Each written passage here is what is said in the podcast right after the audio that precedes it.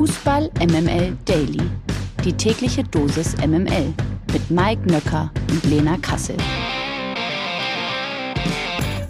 Es ist Donnerstag, der 12. Mai. Ihr hört Fußball MML Daily und ich kann euch sagen, ich befinde mich irgendwie zwischen Vic Medi Night und Fiebertraum. Umso schöner ist es, meine morgendliche Konstante jetzt bei mir zu haben, die mich ein wenig erdet und einordnet. Guten Morgen, Mike Nöcker. Erdet vor allem. Guten Morgen, Lena Kassel. Na du? Schniefnase. Ja, ja, so ist es. Aber lass uns nicht, lass uns nicht klagen. Es gibt so viele schöne Dinge aktuell, worüber wir sprechen können. Lass uns nicht mit, mein, mit meiner gesundheitlichen Verfassung uns alle langweilen.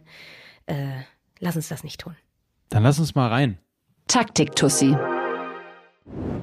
Wo wir doch beim Thema sind. Gut, dass wir unsere Taktik-Tussi haben. Wir haben sie immer dabei und gerade jetzt wird sie wahnsinnig oft gebraucht. Und zwar vor allem jetzt, wo der FC Bayern seinen ersten Sommertransfer fix gemacht hat. Rechtsverteidiger Nusser Masraoui wechselt von Ajax Amsterdam zum Rekordmeister.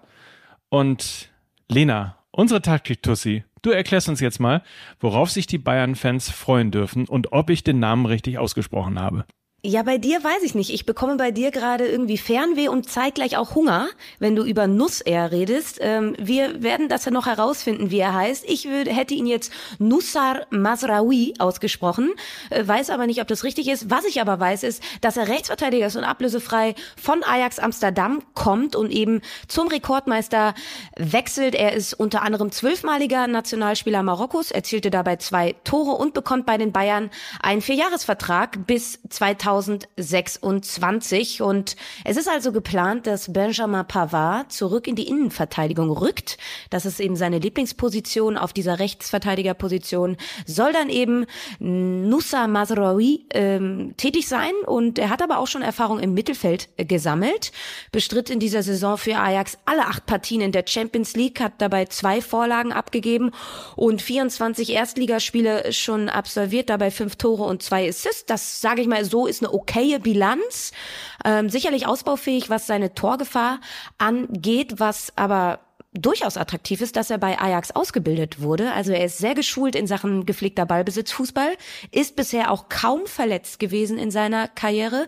Darüber hinaus ist er sehr dribbelstark, mit einem sehr guten Tempo ausgestattet. Also so ein bisschen das perfekte Gegenstück zu Alfonso Davis auf der anderen Seite. Darüber hinaus hat er wirklich auch eine überdurchschnittlich gute Passqualität hat nicht so einen geradlinigen Fokus, schlägt nicht nur Flanken rein, sondern schlägt auch mal einen Risikoball, eine schöne Seitenverlagerung, ist aber, und das hat mich ein wenig überrascht, jetzt gar nicht mal so ein pressingstarker Spieler. Also übt nicht oft Gegnerdruck aus, mag das auch eigentlich gar nicht so, hat trotzdem immens viele Balleroberungen und eben ein sehr gutes Gespür für das Spiel und hat dementsprechend auch ein gutes Stellungsspiel. Und trotzdem würde ich sagen, seine Stärken befinden sich definitiv im Spiel mit dem Ball und nicht gegen den Ball. Und man kann ihn, glaube ich, so ein bisschen mit Joao Cancelo von Manchester City vergleichen. Er zieht ja auch immer mal wieder nach innen in den Halbraum und das meine ich halt, äh, Masraoui hat nicht so dieses geradlinige Spiel, dass er nur an der Außenseite klebt, sondern eben auch immer wieder in diesen Halbraum reinzieht und ähm, ist darüber hinaus nicht ein Spieler, der gerne den Spielaufbau betreibt. Und das ist ein spannender Aspekt, denn Benjamin Pavard hat sich ja, als er Rechtsverteidiger gespielt hat bei den Bayern, immer wieder fallen gelassen und eher so einen Dreieraufbau mitgestaltet. Alfonso Davis konnte dann hochschieben. Man spricht dann von einer Asymmetrie. Ich glaube eher, dass es jetzt so sein wird, dass sie Bayern mit zwei sehr, sehr, sehr hohen Außenverteidigern spielen werden. Das heißt, diese Asymmetrie fällt weg, weil Masraoui ist da wirklich ähnlich wie Davis. Und ähm, das ist auf jeden Fall ein taktisch spannender Aspekt, ähm, würde ich sagen. Und es ist zumindest glaube ich kein Transfer, der sofort funktionieren wird, weil das ist die erste Auslandsstation von ihm. Er ist noch ein junger Spieler, das heißt, du brauchst mal locker eine Saison, bis er sein komplettes Leistungspensum erreichen kann. Und wenn es beim FC Bayern eben eine Sache gibt, die es nicht gibt, dann ist es Zeit. Deshalb glaube ich, sind die Voraussetzungen, die er mitbringt, richtig, richtig gut. Ich weiß nur nicht, ob das Umfeld der Bayern dafür das Richtige ist, um das eben entsprechend zu entfalten. Die Ohrfeige. Und die kassiert der DFB heute von seinem ehemaligen Mannschaftskapitän Michael Ballack. In einem Interview hat sich Ballack für ein zusätzliches Kontrollgremium im DFB ausgesprochen. Zitat, in Bundesliga-Clubs gibt es zum Beispiel Aufsichtsräte, die sich mit der sportlichen Entwicklung auseinandersetzen. So etwas könnte auch beim DFB sinnvoll sein. Das hat er der Sportbild gesagt. Ballack begründete seinen Vorschlag unter anderem damit, dass es wohl lange kein kritisches Hinterfragen mehr gegeben habe. Ein kritisches Hinterfragen seitens des DFB-Präsidiums habe offensichtlich lange nicht stattgefunden, sagte Michael Ballack. Und es gab zum Beispiel keine richtige sportliche Aufarbeitung seitens des DFB und der Verantwortlichen, als die Erfolge bei den letzten Turnieren ausblieben. Das meinte der 98-malige Nationalspieler. Und ein Zitat haben wir noch rein. Es wurde ein Haken dran gemacht. Die entscheidenden Personalien wurden nicht kontrolliert. Es gab ein Weiter so. Das ist also Michael Ballack. Und ähm, wenn ich das so vorlese und auch vorher so gelesen habe, ich äh, finde mich da sehr wieder. Ich finde das sehr schlau, was Michael Ballack da vorschlägt und äh, gesagt hat und auch total nachvollziehbar. Ja, und er hat das ja am Ende so ein bisschen auf diese sportliche Komponente gemünzt, hat gesagt, die letzten äh, Turniere wurden nicht richtig irgendwie bewertet. Naja, aber auch noch viel mehr beim DFB. Also die ganze Struktur, die ganzen, also ich will gar nicht von der WM-Vergabe 2.6 anfangen, aber diese ganze Struktur wurde ja nie äh, hinterfragt und sie mussten sich auch nie rechtfertigen, weil es eben nicht kein Aufsichtsrat gibt, es gibt kein Kontrollgremium und ich musste Mike auch an diesen Vorschlag von äh, der britischen Regierung denken, die ja auch irgendwie jetzt die Premier League regulieren möchte mit so einem unabhängigen Aufsichtsrat. Und ich finde das eine hervorragende Idee, dass man gezwungen ist, sich na, einem gewissen neutralen Gremium äh, recht zu fertigen, wenn was mal nicht so gut läuft. Und ich glaube, das ist auch nur vorteilhaft für den DFB selbst, weil nur so kann man auch besser werden und aus Fehlern lernen. Auf jeden Fall. Und uns wären vielleicht viele Jahre Yogi Löw erspart geworden.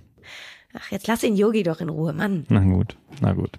Na, stimmt ja auch. Das abseitige Thema. Liebe Freunde, der Fußball, ja, der schreibt ja bekanntlich die besten Geschichten. Manchmal, ja, sind es aber wohl auch die komischsten Geschichten. Und jetzt hört mal gut zu. Der brasilianische Verteidiger Marcelo soll von seinem Verein Olympique Lyon entlassen worden sein, nachdem er in der Kabine gefurzt hatte. Gegen diese Behauptung wehrt sich Marcelo jetzt und Zitat, dank der L'Equipe muss ich nach langer Zeit wieder auf Twitter zurückkommen, um alle Anschuldigungen zu dementieren. Der Journalismus von heute ist ein Witz, schrieb der 34-Jährige. Zuvor war er auf Twitter seit Oktober 2021 nicht mehr aktiv gewesen. Die französische Sporttageszeitung hatte zuvor behauptet, dass Marcellus unwillkommenes Furzen bei der Chefetage um Sportdirektor Juninho nicht gut ankam und er deshalb aus dem Kader entlassen wurde. Ich, was? Also, wie oft muss man, also wie oft muss man wohl furzen, um, also vorausgesetzt, das stimmt, das war dann, naja, ich was, mich, ich, was mich so gewundert hat, ist, dass es jetzt nicht so klang, als wäre das Plural gewesen. Ich stelle mir das nur, also ich stelle mir das so wie so einen apokalyptischen Megafurz vor, der, der, der so dermaßen gezündet hat. Weißt du, so ein heißer, der hinten richtig heiß wird. Lena, hör auf jetzt! Gewinner des Tages. Um mal wieder seriös zu werden hier, denn der Gewinner des Tages ist heute ganz klar die Spielvereinigung Unterhaching. Der Wechsel von Nationalspieler Karim Adeyemi zu Borussia Dortmund lohnt sich finanziell, nämlich auch für den bayerischen Regionalligisten. Der Club hatte beim Transfer des Stürmers im Sommer 2018 zu Red Bull Salzburg vertraglich eine Weiterverkaufsklausel abgeschlossen und erhält nun eine fixe Zahlung in Höhe von über 6 Millionen Euro mit der Option auf zwei erfolgsabhängige Tranchen in Höhe von jeweils circa einer Million Euro. Und zudem könnte die Spielvereinigung Unterhaching auch an einem Transfererlös bei seinem Weiterverkauf, also wenn Adeyemi von Borussia Dortmund an einen anderen Verein weiterverkauft wird, und daran wird die Spielvereinigung Unterhaching mitverdienen. Ja, ist ja ganz spannend. Normal, also viele rufen ja dann, oh ja, ja, das Aus Ausbildungsentschädigung, die gibt es ja auch, aber das ist es tatsächlich nicht.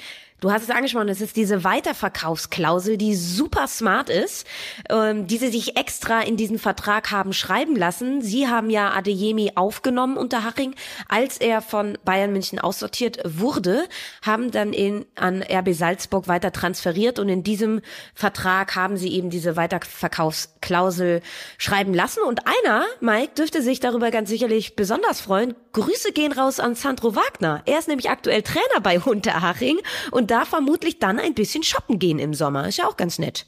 So viel Geld jedenfalls hat durch einen Transfer ein Regionalligist noch nie bekommen. Also insofern, äh, das ist eine rosige Zukunft äh, für die Spielvereinigung und äh, sicherlich sehr, sehr willkommen.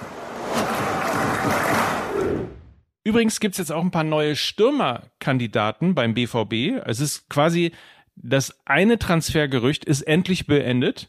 Da beginnen auch schon die neuen. Wer wäre aus Lenas Sicht der ideale Haaland-Nachfolger?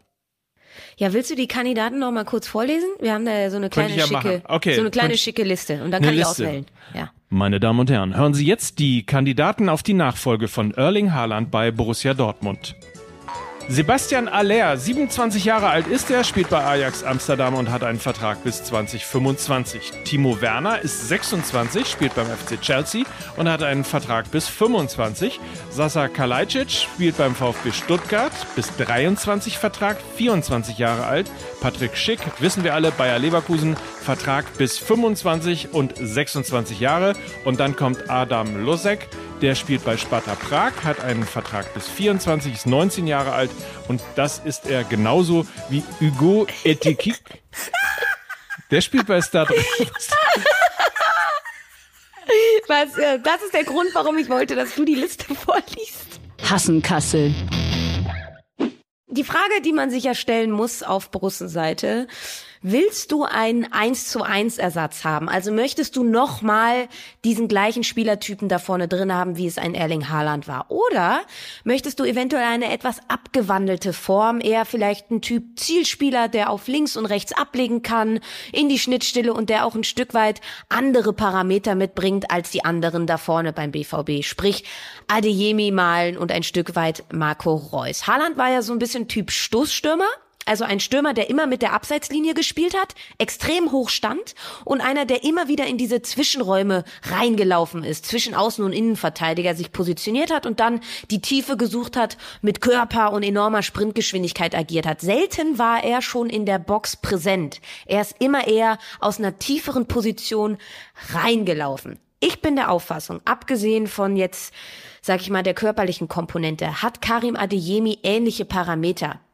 Also ist nicht so ein Ochse, aber kommt auch aus so einer tieferen Position, damit er sein Tempo ausspielen kann. So eine Art von Stürmertyp brauchst du jetzt also nicht mehr. Timo Werner fällt weg und so weiter und so fort. Ich würde mir eher so einen beweglichen Zielspieler da vorne wünschen, also einen Spieler, der Gegenspieler bindet, eine hohe Körperlichkeit hat, stark im 1 gegen 1 ist und unbedingt in diese Box will oder sich eben auch schon da drin sehr, sehr wohlfühlt und immer stetig positioniert, dass du eben ein Gegengewicht hast zu Adeyemi und Daniel Malen. Mein absoluter Wunschspieler für den BVB ist Sebastian Aller. Also schon vor seinem Wechsel für 50 Millionen Euro zu West Ham United hat er ja in der Bundesliga gespielt. Bei Eintracht Frankfurt, er kennt die Liga, er würde also sofort helfen können. Er ist teuer, ja, aber Haaland hat eben auch viel Erlös eingebracht. Also ich glaube, der BVB ist jetzt in einer finanziellen Situation, wo man zumindest in die Richtung schielen könnte. Er spielt eine fantastische Saison bei Ajax. 41 Pflichtspiele, 33 Tore, dazu noch neun Assists. Und er verkörpert eben genau diesen Spielertyp des echten Mittelstürmers, ja. Hat ähnliche Wucht und Präsenz wie Erling Haaland hat aber eine viel höhere Boxpräsenz als Erling Haaland, kann auch mal mit dem Rücken zum Tor stehen, ist so Typ Büffel, war ja auch in Frankfurt Teil der Büffelherde. Und ich kann mir ihn eben in diesem Dreiersturm mit Adeyemi, Reus und ihn als einzige Spitze da vorne sehr, sehr, sehr gut vorstellen, weil Karim Adeyemi für mich eher so als verspäteter Ersatz für Jaden Sancho gilt. So, also 3-4-3 in der nächsten Saison beim BVB Adeyemi und Reus auf so einer halben Zehn und vorne drin Sebastian Aller und dann können sie auch Meister werden. Grüße gehen raus an Basti Kehl. Basti, Du weißt, was du zu tun hast. In diesem Sinne, ähm, weil wir so viel über Red Bull Salzburg eben gesprochen haben, noch ganz kurz die Frage, Lena, äh, wo in Deutschland ist der andere Red Bull Verein? Wie heißt die Stadt? Leipzig. Ich frage das nur deshalb, weil Atze Schröder morgen zu Gast ist und äh, zum letzten Mal in dieser Saison die Fragen an den Spieltag beantworten wird und natürlich das mit dem IG und so weiter dir nochmal genau erklären wird. Sehr schön. Meine Freude, also kann ich gar nicht zügeln. Ach, der ist ein ganz netter. Gut. Wir verabschieden uns mit einem fleißigen Fürzchen. Oh, nee, wirklich, Lena. Jetzt ist, jetzt ist der Rubikon überschritten.